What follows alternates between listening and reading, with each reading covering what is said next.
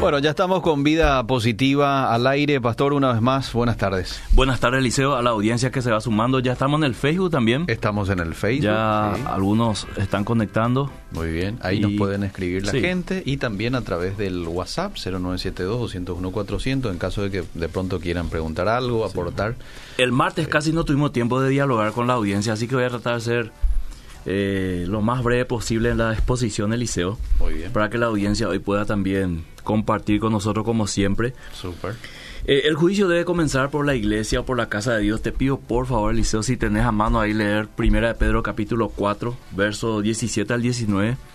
¿Cómo no? Es el texto en donde quiero basarme para exponer el, el, la programación de hoy, el tema de hoy. Uh -huh. Y después quiero hacer algunos, o sea, un fundamento bíblico sobre el cual quiero también, vamos a transitar durante la, la programación o la exposición para que quede bien claro eh, un tema doctrinal eh, dentro de este contexto de, del juicio que debe comenzar por la casa de Dios. Muy bien, dice, porque es tiempo de que el juicio comience por la casa de Dios y si primero comienza por nosotros, ¿cuál será el fin de aquellos que no obedecen al Evangelio de Dios?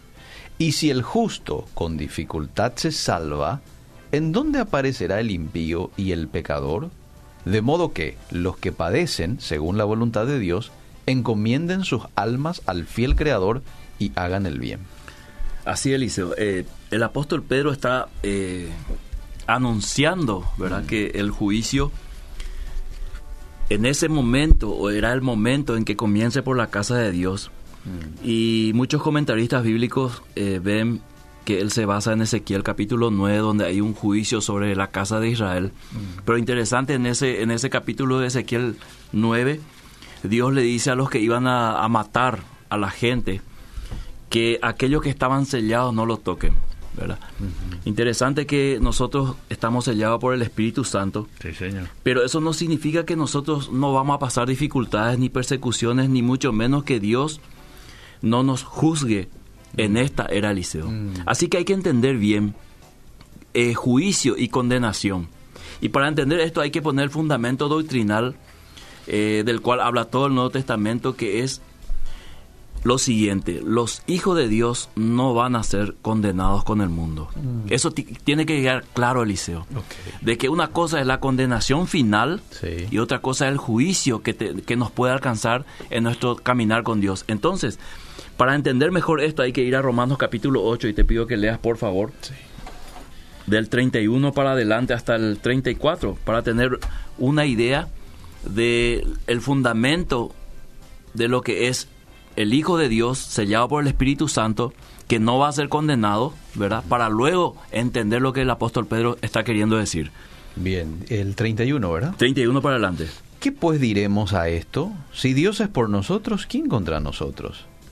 El que no escatimó ni a su propio Hijo, sino que lo entregó por todos nosotros, ¿cómo no nos dará también con él todas las cosas?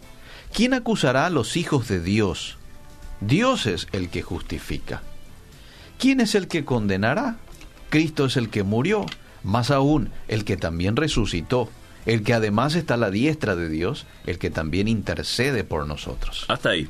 Está claro, Eliseo, que no hay quien nos condene porque Cristo murió por nosotros. Entonces, uh -huh. uh, ha habido mucha discusión eh, en, a través de los siglos si la salvación se pierde o no. Uh -huh. Y se ha introducido también una nueva pregunta que es quién realmente es salvo. Mm. Y yo creo que de alguna manera responde esto eh, a esa pregunta, ¿verdad? Hay más versículos que aseguran la seguridad de salvación que aquellos que dan a interpretar una pérdida de la salvación. De hecho, la salvación no depende de nosotros, es una gracia de Dios. Y yo creo que si, como dice John MacArthur, si de nosotros dependiera mantener la salvación, todas la perderíamos. Todos, todos la perderíamos porque no somos capaces de ir un metro, un paso eh, por nuestras propias fuerzas. Así que confiamos en el Señor, en la gracia, porque hemos creído eso. Ahora, Romanos 8.1 que tenés a mano ahí, Eliseo. Sí. Retrocedemos algunos versículos. ¿De dónde arranca Pablo esta, este principio, este fundamento acerca de la salvación y la no condenación de los hijos de Dios. Ahora pues, ninguna condenación hay para los que están en Cristo Jesús, los que no andan conforme a la carne, sino conforme al Espíritu. Es categórico para saber quién es un verdadero hijo de Dios.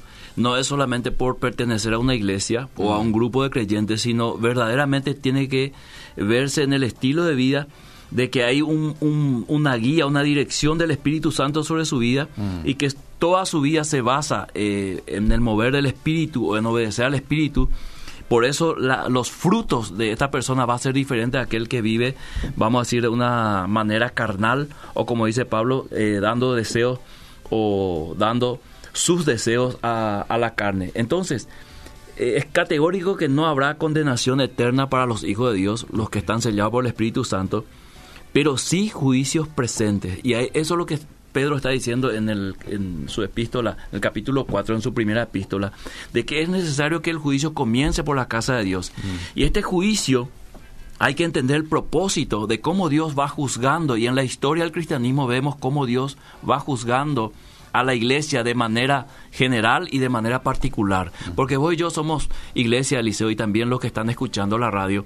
Entonces Dios tiene que juzgarnos eh, de, alguna manera y que nosotros podamos entender que ese juicio eh, que viene sobre nosotros, si sobre nosotros viene un juicio de Dios, ¿Cómo será el fin de aquellos que no conocen a Dios? Es lo que dice Pedro. Si, si nosotros con dificultad nos salvamos, ¿en qué sentido? No es que la salvación eh, sea difícil, sino está diciendo que el camino de salvación, el ser salvo, es un camino difícil. ¿Por qué?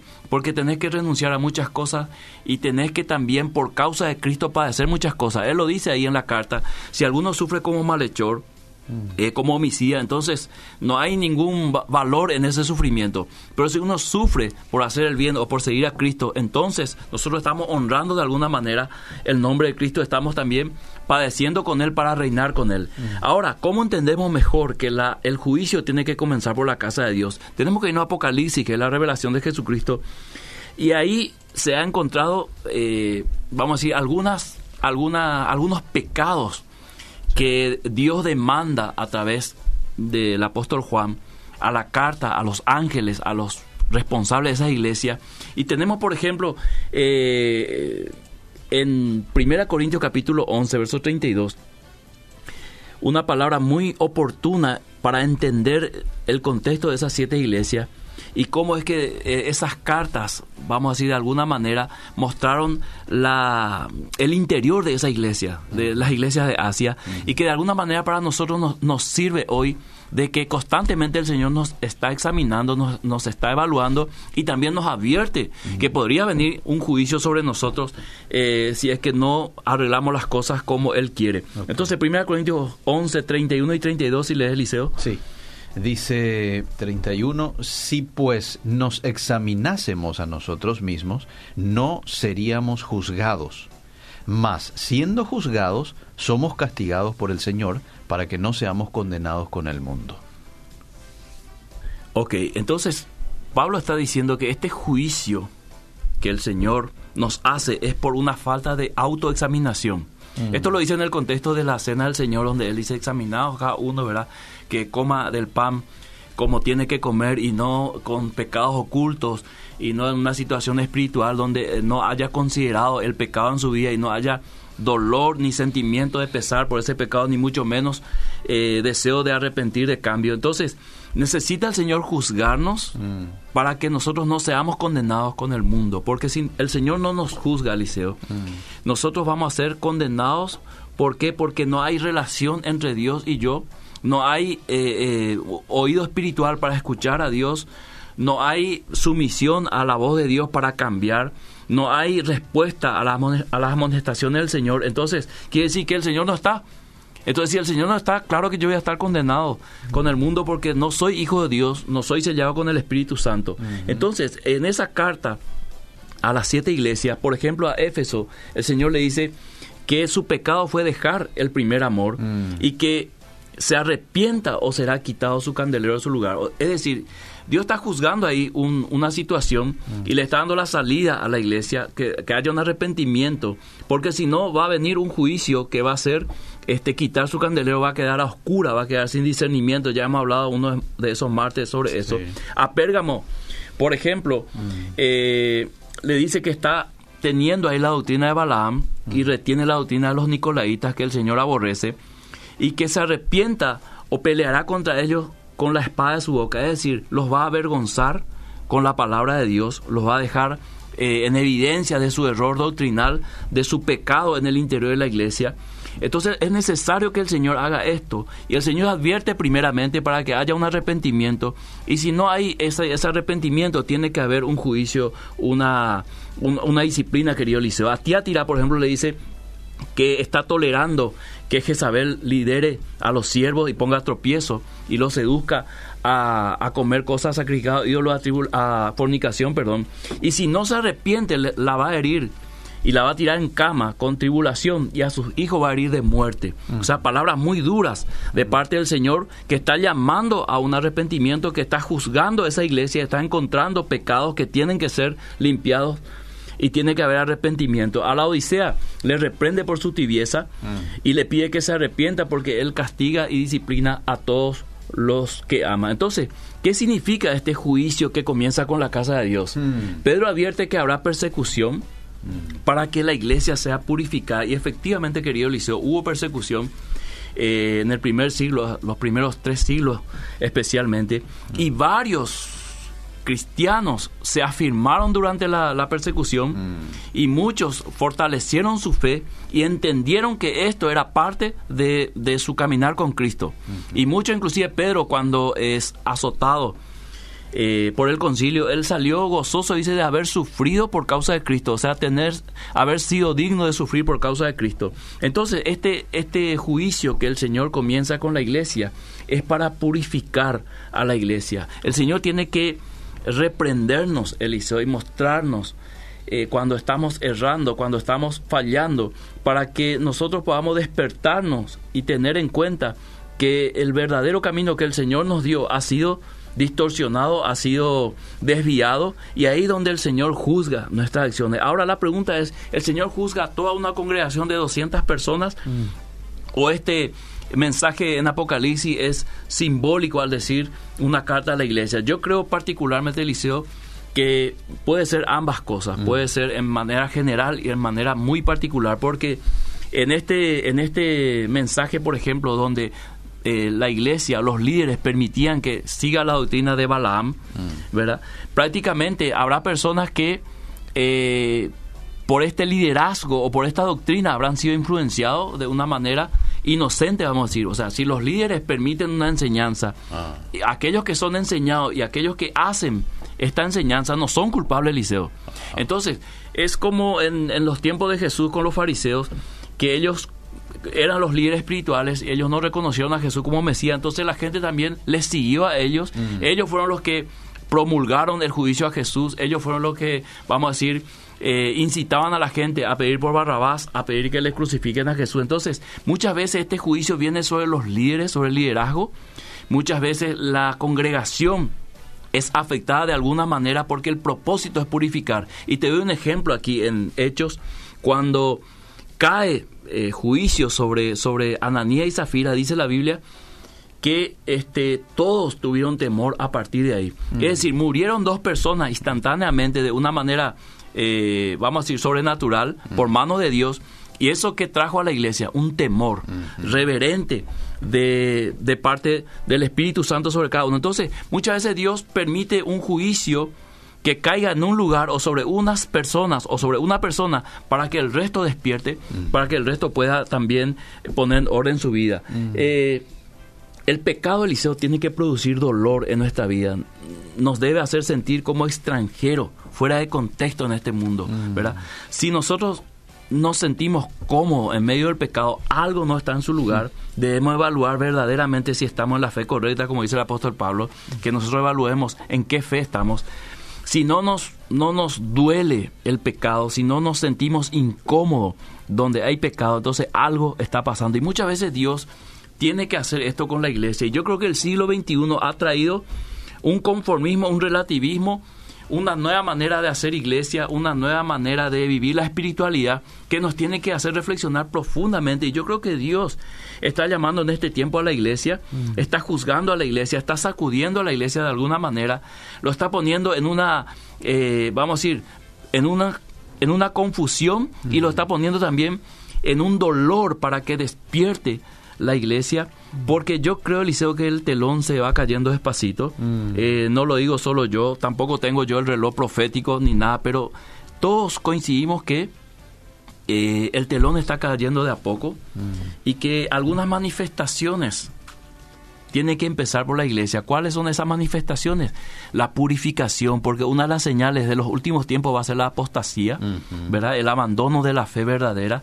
No significa abandono de la iglesia, sino el abandono de la fe verdadera. Entonces, el Señor tiene que juzgarnos y pasarnos por fuego, eh, hacernos sentir su disciplina muchas veces para que nosotros podamos eh, enderezar el camino. Entonces, eh, en, este, en este contexto de Primera de Pedro, Comenzar el juicio equivale a iniciar una evaluación independiente, ¿verdad? Que yo invito a cada oyente que está escuchando la radio a autoexaminarse. Cómo está mi vida hoy, con todo lo que está pasando, cómo, cómo está mi relación con Dios, eh, cómo está el dolor del Señor en mi corazón. O sea, yo siento lo que Dios siente. Eh, puedo sentir con el corazón del Señor, puedo ver con los ojos del Señor, escuchar el clamor con los oídos de Dios. Mm. Tiene que ser, este juicio tiene que ser muy riguroso y totalmente imparcial. Es decir, Dios no está mirando a quién va a juzgar, sino Él lo hace totalmente imparcial. O sea, puede ser un líder como puede ser cualquier hermano que no ocupa liderazgo. Necesitamos ser juzgados por Dios en este tiempo para purificarnos. Entonces, una purificación necesaria es para fortalecer la santificación mm. para una vida en el espíritu y no en la carne. Mm. Es decir, hoy hablar de santidad, Eliseo, hoy predicar sobre el pecado está fuera de contexto, ¿verdad? Mm. Hoy, eh, si, si el mensaje de un pastor no apela a los sentimientos, a las emociones y al ánimo de la persona, es como que está eh, en contramano, ¿verdad? Mm. Si vos predicas sobre el pecado, vos quedás un poco, vamos a decir, fuera del contexto, no va a ser un mensaje muy bien recibido, pero necesitamos también predicar acerca del pecado para advertir a la iglesia, iglesia, el Señor necesita juzgarnos y limpiarnos, purificarnos, porque Él viene por una iglesia sin mancha y arruga. Mm. Y necesitamos, en todas las parábolas donde el Señor eh, habla de su venida en el Nuevo Testamento, especialmente en los Evangelios, dice, prepárate, eh, velad. ¿Y cuál es la forma de velar? ¿Cuál es la forma de prepararnos? Vivir en santidad, constantemente, ¿verdad? Obedeciendo al Señor. Entonces, eh, ¿por qué el Señor tiene que juzgarnos para retomar la visión de lo que es ser iglesia? Creo particularmente, y consigo con algunos que me escribieron hoy en el Facebook, que se ha perdido la visión de lo que es ser iglesia. ¿Qué es ser iglesia hoy? ¿Verdad? Todo está centrado en el templo, como los judíos antes de la destrucción del templo, ¿verdad? Todo está centrado en los cultos, en los programas. Una vez a la semana. Claro, pero eso es ser iglesia realmente desde la perspectiva bíblica. Ah. O ser iglesia es mucho más que eso, ser la mano de Dios, ser los ojos de Dios, el oído de Dios, ¿verdad? ¿Qué es realmente ser iglesia? Es ser luz y sal, es ser la la medida de levadura que vos podés meter en una empresa y va influenciando a medida que pasa el tiempo, ser la semilla de mostaza que vos pones eh, entre tu familia y después comienza a crecer y que tu familia encuentre refugio en esa persona. ¿Qué es ser iglesia realmente? Eh, necesitamos ser juzgados y purificados por el Señor en una disciplina con amor para reencauzar el camino de sumisión mm. a Dios. Creo, Eliseo, que este siglo se caracteriza por una falta de respeto a las autoridades. Hmm. Vos ves que las autoridades han perdido totalmente el respeto. En la cosmovisión de este siglo, las autoridades se le puede pasar por encima y creo que en ese sentido la iglesia ha perdido autoridad, hmm. Dios ha perdido autoridad, o sea, Dios ha perdido el respeto por parte de su pueblo, eh, su pueblo juzga cosas y eh, vamos a decir, avala cosas que Dios no avala en su palabra. Eh, coquetea con ciertas cosas que Dios claramente en la palabra desecha, ¿verdad? Le buscamos la vuelta y el lado para que pueda entrar en nuestro contexto, en nuestra cultura espiritual. Le buscamos la forma, le achicamos, le estiramos con tal de que entre, ¿verdad? Y parecemos a Adán y Eva tratando de tomar sus propias, propias decisiones, perdón, a expensar de lo que Dios había dicho. Entonces, querido Liceo, eh, Dios nos recuerda que Él es el Señor y que debemos obedecer sus mandamientos a través del juicio. Permite muchas veces las persecuciones y tiempos difíciles para que la iglesia pueda buscarle en oración, para que la iglesia pueda purificarse. Dios no es un padre postmoderno. que concede libertinaje a sus hijos por la presión de sus hijos, como está ocurriendo hoy. Dios mantiene todavía la autoridad. La gracia no es libertinaje, Eliseo. Mm. La seguridad de salvación no es licencia para pecar. Mm. Así que con todo esto necesitamos que el juicio comience por la casa de Dios. Mm. Y yo creo que este va a ser un tiempo de juicio individual y también colectivo, eh, o de manera general a la iglesia. Va a haber un llamado a la iglesia a un despertar espiritual, a la santidad, a la consagración. ¿Dónde está el creyente de ayuno y de oración? ¿Dónde está el creyente que se consagra? ¿Dónde está el creyente que, que, que pasa horas eh, leyendo la palabra, alimentándose? ¿Dónde está el creyente que sale a evangelizar por donde va? Mm. ¿Dónde está el creyente que sufre con el pecado? ¿Dónde está, ¿Dónde está la iglesia? Es una pregunta sin ánimo de ofender a nadie. ¿Dónde está la iglesia del Señor? ¿No será que como las siete iglesias de Asia, eh, el Señor nos, diga hoy, has dejado tu primer amor? Mm. ¿Estás, ¿Estás manteniendo la doctrina de Balaam? Estás, eh, estás manteniendo la, doctrina de los nicolaitas, la cual yo aborrezco, estás manteniendo a Jezabel en el liderazgo, mm. eh, estás eh, tibio espiritualmente. Necesitamos que el Señor nos juzgue para saber dónde estamos y necesitamos también que el Señor nos discipline, porque con su disciplina nosotros otra vez retomamos el camino correcto, querido Eliseo. Qué buen tema el de hoy y eso lo está diciendo aquí la gente a través de los mensajes que están enviando, es decir, ya estábamos como este muy acomodados y ya el Señor nos iba diciendo las buenas a través de su palabra, pero quizás como a veces somos un poco duros de corazón, tercos, él tiene que movernos un poco la estantería y quizás es el contexto en el cual hoy estamos pasando como como paraguayos a nivel mundial, pastor. Y, fíjate, Eliseo, cuando viene la pandemia, sí ¿Qué causa o, efecto produjo en la iglesia? Lo primero que nos fuimos todos para el lado escatológico, hmm. ¿verdad? todos nos fuimos hacia el lado y nunca le preguntamos al Señor, Señor, hmm. ¿no es este un momento de purificarnos, ¿verdad? Ya que estamos tan cerca de la muerte. Hoy estamos más cerca de la muerte que antes del liceo, ¿verdad? Porque hoy vos no sabes cómo te va a dar el virus. Eh, a, muchos le está tumbando en terapia, a otros ya les llevó. Entonces, estamos en una pandemia a nivel mundial donde todo ha colapsado y estamos restringidos en muchas cosas. Entonces, no nos tiene que hacer pensar esto como iglesia de que es un momento para analizar, no estoy preparado para la muerte.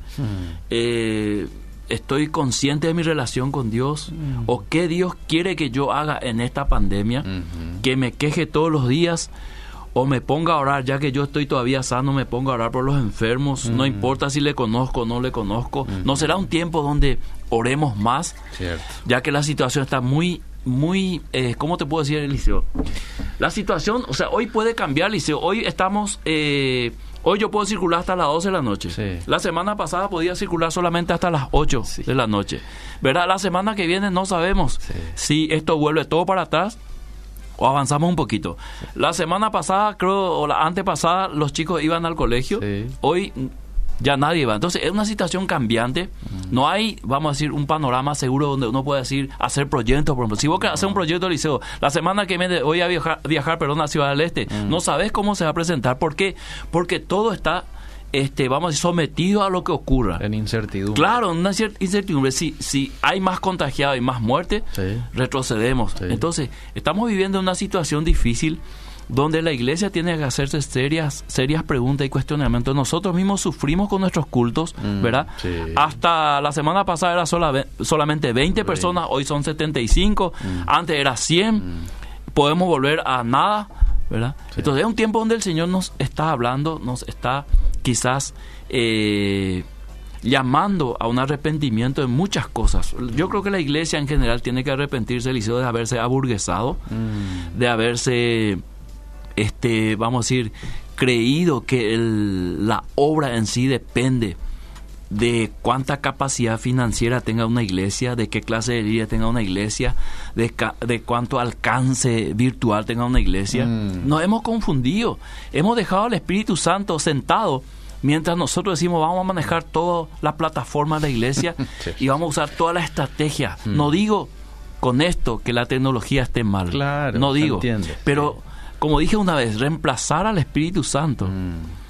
eh, por nuestras propias estrategias, creyendo nosotros mismos nuestras propias mentiras de que vamos a tener más alcance o más poder con ciertas cosas, estamos totalmente equivocados y los resultados pueden ser catastróficos. Podemos tener gente, claro, podemos tener multitud, pero quizás no tengamos conversos.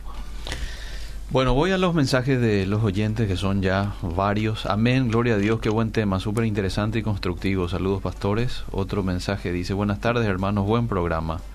Lo que la pandemia descubrió es que existen los templistas, que solo sirven esas dos o tres horas, que interactúan en el templo. Algunos se desesperan por las restricciones, pero ¿cuál es la motivación real? Interesante, Eliseo. Sí, sí, interesante. Para mí, lo que la foto representa es iglesia hoy día. Es lo que muy pocos están abocados. Y me envía la foto, a ver, de... ah, son los recipientes de, de comida que se están entregando en los hospitales. Con el mensaje de Dios te bendiga, fuerza. ¿Cierto? Eso es iglesia, Eliseo. Eso es iglesia, Sí. sí. señor. Bueno, más mensajes. Por fin, qué buen tema de hoy. Saludos. Buenas tardes. Yo conozco cristianos que dicen que si ya son bautizados y reconocen al Señor como su Salvador, ya son salvos. Por más práctica del pecado que tenga, porque fundamentan que tienen abogados para sus pecados, que es Jesucristo. ¿Eso es así realmente? Sáquenme de la duda. No. El apóstol Juan es bien claro, Eliseo. Acá, acá no tenemos que confundir Mm. el salvo siempre salvo Mm. de que me anoto y ya soy salvo. Acá tenemos que entender que la salvación es un hecho que se consumó en la cruz, pero que en la Biblia mostramos, se muestra proceso en la salvación y que no se da la salvación de la misma manera en todos, ¿verdad? Eh, en el caso del apóstol Pablo, por ejemplo, fue un impacto, ¿verdad? sí. En el caso de otro fue un simple llamado. Mm. Ok, entonces hay que atender a lo que dice el apóstol Juan. El que practica el pecado Mm. es del diablo. Entonces, ¿quién es, ¿quién es alguien que practica el pecado? Alguien que entrena Para pecar mejor. Sí. A alguien que le gusta. Vos, vos, vos entrenás, Eliseo querido, un deporte que te gusta. Sí. ¿verdad? No vas a entrenar un deporte que no... Entrenás porque te gusta y porque querés mejorar. claro. Entonces, una persona, por más que se haya bautizado, eh, porque el bautismo Eliseo tampoco garantiza una salvación. ¿verdad? Eh, el bautismo que nosotros hemos recibido es el bautismo en el Espíritu Santo. Sí. Eso es lo que dice Pablo. eh, hemos sido bautizados con el mismo Espíritu. Entonces, quien practica el pecado es una persona que está directamente relacionado con el diablo porque va el pecado va en oposición a Dios. Entonces, yo no puedo pretender ser salvo si vivo en el pecado, practico el pecado, disfruto el pecado, le tengo como nada a Dios. Para mí Dios es una autoridad, no siento un quebrantamiento, no siento las amonestaciones que me hacen. Entonces, yo me pregunto, quizás la última respuesta lo tenga Dios. Mm. Pero yo entiendo a, a, qué, a dónde apunta el apóstol Juan cuando dice, el que practica el pecado es del diablo, ¿verdad? O sea, cuando dice es del diablo, pertenece al equipo del diablo. Y entonces está en la vereda enfrente. Hagan frutos de arrepentimiento, le dijo Juana. Frutos dignos. Dignos de Sí, arrepentimiento. o si no, el hacha está puesta. Y eran conocedores de la Torá, y eran fariseos y saduceos. El... Y yo creo que Eliseo, aquel que conoce la Biblia Sí. y, y- y se hace mucho más culpable delante de Dios cuando vive en pecado, ¿verdad? Cuando, porque un ateo conoce la Biblia, Sí. conoce pasajes del Antiguo Testamento donde Dios ma- mandaba matar gente, mujeres embarazadas, y con eso te sale siempre. O sea, Sí. el conocimiento no es una garantía de que uno es un buen creyente. Sí, señor. ¿Cómo interpretar correctamente, pastor, el vuelve pronto? Teniendo en cuenta que ya los discípulos expresaban la misma frase dos mil años atrás. ¿Cómo interpretar la prontitud Sí. de esas expresiones? Un verdadero deleite escucharles y profundizar la palabra, mis hermanos. Según para los preteristas, Ah. eh, el Señor volvió, Cristo volvió en el año 70. Eh, ¿verdad? Tienen sus argumentos que ya lo di el año pasado. Ah. Y para eso, para ellos esa inminencia era en esos, en esos años, ¿verdad? Ajá, ajá. Que después de que Jesús murió pasó 40 años aproximadamente y que en esos 40 años, por eso los apóstoles hablaban de inminencia. Para aquel que no es preterista, esa, esa urgencia o se vuelve pronto, esa inminencia a la venida del Señor, es como una advertencia de que viene en cualquier lugar, en cualquier momento. En cualquier momento. Y nos mantiene despierto. Fíjate, Eliseo, si vos te quedas de guardia aquí en, en la radio Sí. y te dice, este, acá Elías te dice, el director viene en cualquier momento. Mm, Va a estar. Vas a estar atento. Pero si te dice. Sí. vuelve la semana que viene, Ah. ahí vos te echas a dormir sin problema. Entonces, ese mensaje de vuelve pronto Sí. Eh, nos mantiene despiertos, Eliseo. Sí. Ah, le mantuvo despierto al- al- a los cristianos del primer siglo y nos mantiene despiertos a los cristianos del siglo XXI. Y, y lo ratifica en otros pasajes, en el pasaje de las diez vírgenes, Sí. en el pasaje de velen y oren en todo Y tiempo. también mantiene el suspenso. Sí. Por eso cuando sucede algo y uno dice, ya, ahí ya va a venir el Señor, no está diciendo nada nuevo, Ajá, ¿verdad? Eh, siempre el Señor estuvo cerca. Y cerca, y dice eh, en un, en un versículo que no me acuerdo el, el- el- el- dónde está, dice, ahora está más cerca a nosotros nuestra salvación que cuando creímos. O sea, a medida que avanzamos, está más cerca la salvación, ¿verdad? Un día más, un día menos a la vez. Cierto. ¿Qué, qué opina el pastor acerca de la Torah? Dice aquí un oyente. Te leo más mensajes. Qué buen tema, súper interesante, qué constructivo. Dice, saludos. Eh, a ver, ¿qué más? Ah. Hola, bendiciones. Consulta para el profe. ¿Qué opina sobre Ben David en Israel? Sabía que lo iban a preguntar sobre esto. Es el supuestamente el Mesías judío para Sí, muchos. no estoy muy bien informado. Lo poco que vi fue un, un video que está circulando en las redes sociales. Mm. Eh, y sobre ese pequeño video, porque no hay nada en los noticieros que sea un boom en Israel, No, voy a decir algunas cosas particulares. Ok, Que lo tome como quieran los oyentes. bueno. En primer lugar, Israel no está bajo una teocracia. ¿verdad? Eh, entonces, aquellos que están esperando al Mesías serían judíos ortodoxos, ¿verdad? No todo Israel está en la ortodoxia. De hecho, los desfiles eh, gay del Medio Oriente más grandes, más famosos se hacen en Tel Aviv, la capital de Israel. No se sabe, imposible de comprobar que una persona haya venido de la tribu de Judá, porque los libros genealógicos fueron Se perdieron. eh, se perdieron en el año 70 con la destrucción del templo, Ajá. ¿verdad? Dicen que su mamá es musulmana. ¿verdad? A mí me da que pensar eso. Nadie le conoce, Mm. nadie le conoce, ¿verdad? Eh, y también, si vamos a guiarnos por la postura escato- escatológica, supongamos que el tipo llega a ser primer ministro de Israel cuando hay elección en Israel. Mm. Pongamos que el año que viene, 2022. Sí. 2023 le elijan como presidente de la ONU, ¿verdad? Sí. Ya está el anticristo. Ah, Entonces el, arrata- el arra- el arrebatamiento, perdón, tendría que haber ocurrido ya, ¿verdad? Entonces hay cosas, eh, Eliseo, que cuando vos filtrás con la Biblia, sencillamente no tiene sentido y pasa a ser sensacionalismo, lastimosamente sensacionalismo que a muchos creyentes le hace perder el sueño. Pero esto para mí no es ninguna noticia. Yo estuve buscando así de paso nomás, Liceo, y le, le pido a la audiencia que haga ese ejercicio. Busquen noticias en los diarios de Israel. No, hay nada. No hay nada. No, no, no. Absolutamente nada. Videos de YouTube lo que hay. Y un vi- video de YouTube hay muchísimo, Liceo, Sí, ¿verdad? sí. Hay, pero trucado también. ¿Te acordás cuando Putin, el presidente de Rusia, dio un famoso eh, discurso que hicieron la traducción nada que ver? Cierto. Una, una, creo que una periodista rusa Sí. dijo nada que ver con, con la traducción. Con o sea, es como alguien haga un, un, vi- un video en guaraní Mm. y traduzcan, y nosotros que conocemos el idioma, pues no tiene nada que ver. Está hablando de Olimpia campeón y la traducción dice, ¿verdad? Que Cerro es el campeón, Ah. que ganó tres libertadores, algo así más o menos, ¿verdad?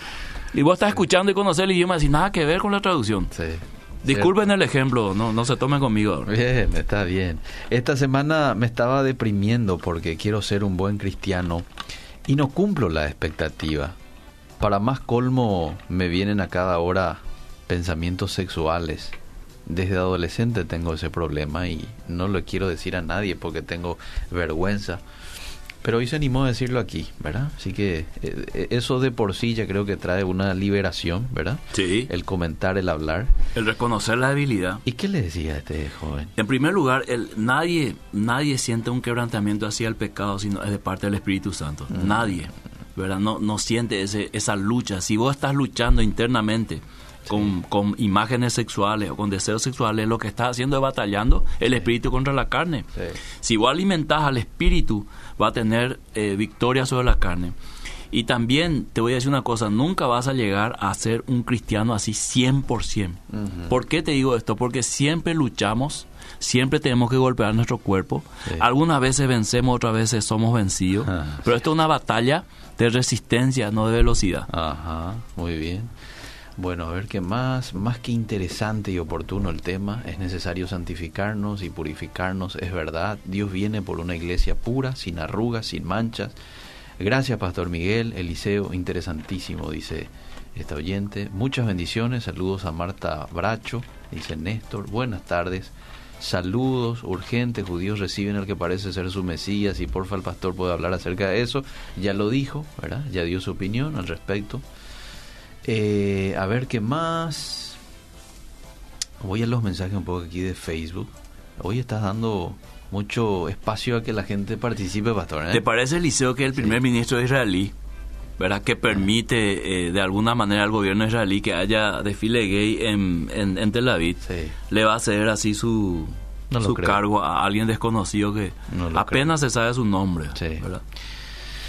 Bendiciones, bendiciones, que cada, que cada persona quite su conclusión. Claro, claro, esto es libre, libre opinión. Eh, a ver, a ver, voy aquí. Buenas tardes, Pastor Miguel, Maranata, pido oración por mi familia. Buenísimo el programa. Felipa, Emigdia, María, Pablino, Lidia, buen programa. Eh, a ver qué más, bendiciones. ¿Usted cree, Pastor, de que estamos en los últimos tiempos?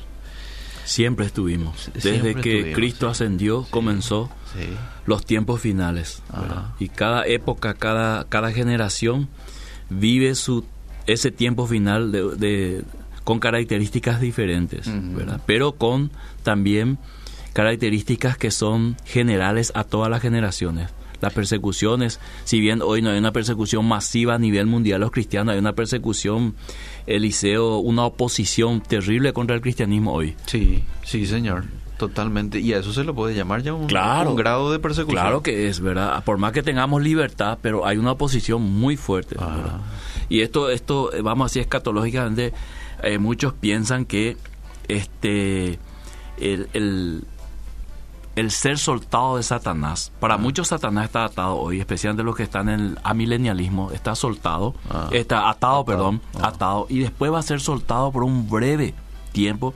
Y ese breve tiempo va a ser una inmoralidad, un escándalo y quizá una persecución en la iglesia y luego viene Cristo. Mm. Son posturas escatológicas respetables, ¿verdad? Pero este, nosotros siempre estamos vamos así, batallando contra el mismo enemigo en distintas situaciones. Nuestros padres en el primer siglo, en el segundo, eh, pelearon contra el imperio, o sea, fueron perseguidos por el imperio romano. Hoy nosotros somos perseguidos de manera, vamos a decir, sistemática. Eh, de manera cultural, de manera social, casi seríamos, como dice Pablo, la escoria del mundo, ¿verdad? Por nuestra forma de pensar. Para muchos nosotros somos los que vamos de contramano al progreso, mm. ¿verdad? Entonces, es una manera de persecución, de oposición. Totalmente. Aquí le preguntan si todo lo que estamos viviendo hoy a nivel internacional, pandemia, muerte, eh, de alguna manera se podría relacionar con lo que dice Apocalipsis eh, de los caballos amarillos sueltos que llevan muerte.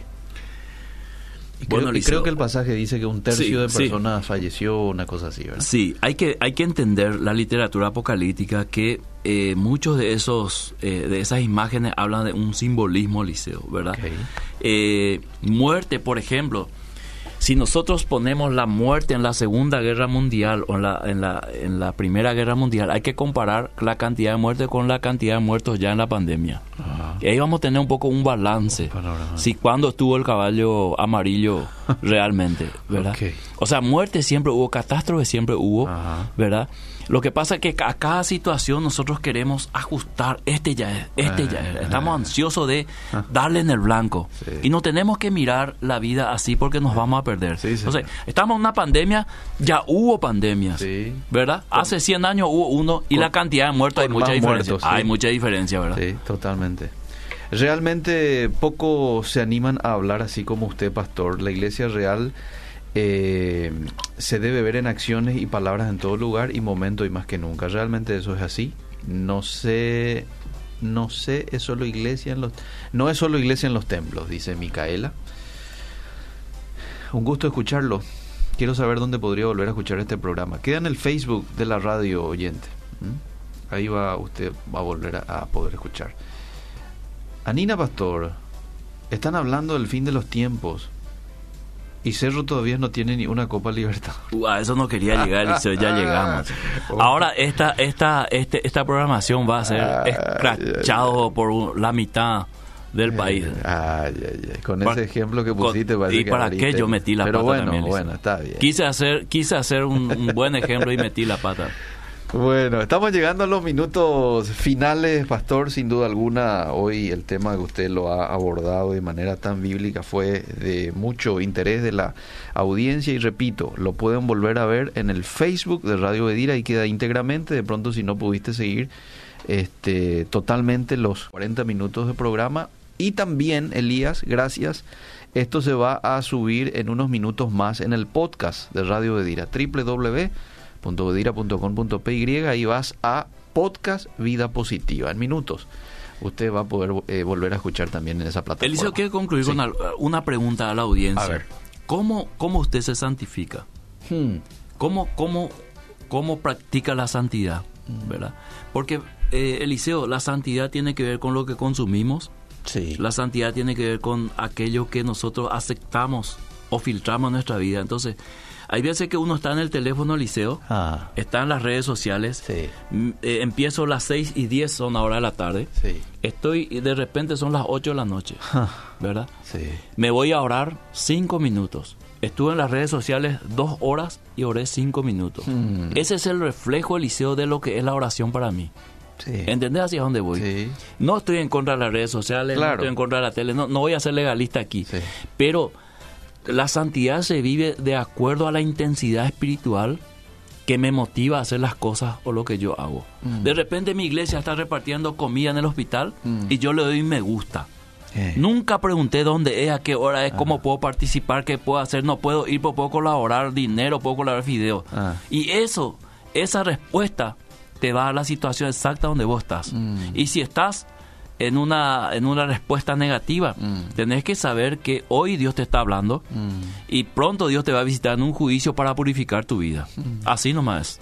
Hasta el próximo martes. Wow, qué mensaje. Seguimos.